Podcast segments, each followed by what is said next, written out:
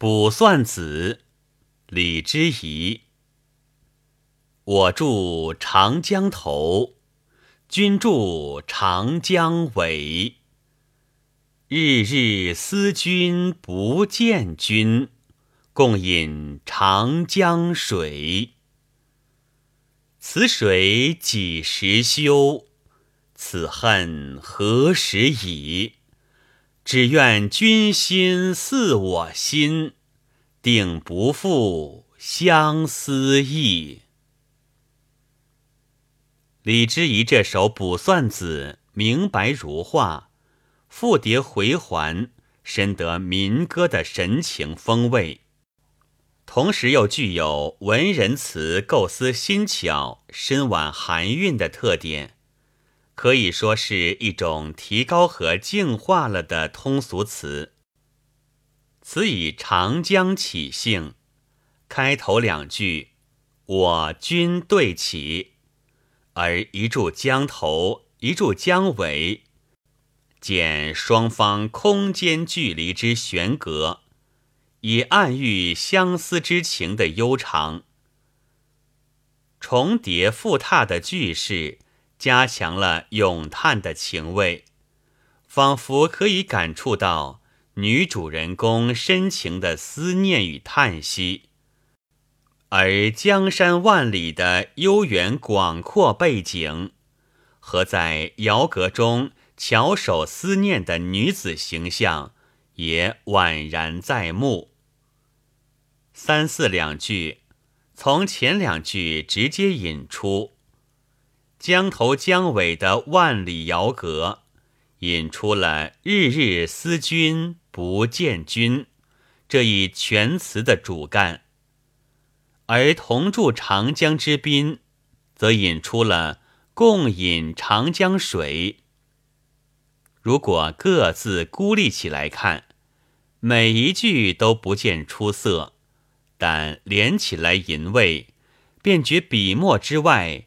别具一段深情妙理，这就是两句之间含而未宣、任人体味的那层转折，可以理解为这样一种转折关系：日日思君而不得见，却又共饮一江之水，这共饮不免更反托出离隔之恨。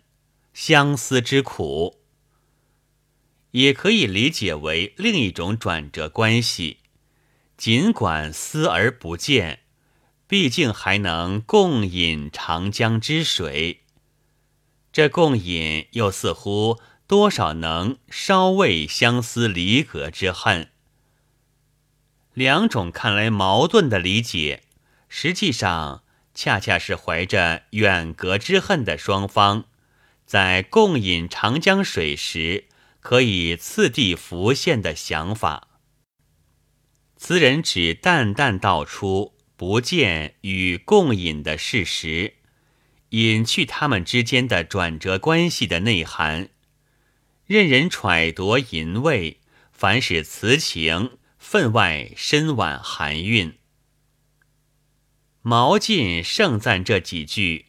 为古乐府俊语，当时有感于其清俊中简深婉含韵的特点，诗词意蕴的不确定性和多向性，往往是使它耐人寻味的一个原因，而这种不确定性和多向性，又往往是生活本身的丰富性的反应。此水几时休？此恨何时已？换头仍紧扣长江水，城上思君不见，进一步书写别恨。长江之水悠悠东流，不知道什么时候才能休止；自己的相思离别之恨，也不知道什么时候才能停歇。用几时休，何时已这样的口吻，一方面表明主观上期望恨之能已，另一方面有暗透客观上恨之无已。江水永无不流之日，自己的相思隔离之恨，也永无消歇之时。古乐府上爷说：“山无陵，江水为竭，冬雷阵阵，夏雨雪，天地合，乃敢与君绝。”敦煌曲子词菩萨蛮说：“要修且待青山烂，水面上乘垂浮，直待黄河彻底枯。”白日深沉现，北斗回南面，都是用一系列绝不可能发生的事，来强调分离之绝不可能。其中包括江水为竭、黄河彻底枯这样的条件。李辞这两句正失其一意，却以其望恨之能矣。反透恨之不能已，便民歌民间词之直率热烈为深至婉曲，便重言错举为简约含蓄。这和作者论词自有一种风格，稍不如格，便觉举语的主张是一致的。写到这里。似乎只能慨叹人生长恨水长东了，但词人却从“此恨何时已”中翻出一层新的意蕴：只愿君心似我心，定不负相思意。恨之无已，正缘爱之深挚。我心既是江水不竭。相思无已，自然也就希望君心似我心，我定不负我相思之意。江头江尾的阻隔纵然不能飞跃，而两相挚爱的心灵却一脉遥通。单方面的相思便变为双方的期许，无已的恨别。变化为永恒的相爱与期待，这样阻隔的双方在心灵上便得到了永久的滋润与慰藉。从此恨何时已，翻出定不负相思意，是感情的深化与升华。江头江尾的遥隔，在这里。反而成为感情升华的条件了。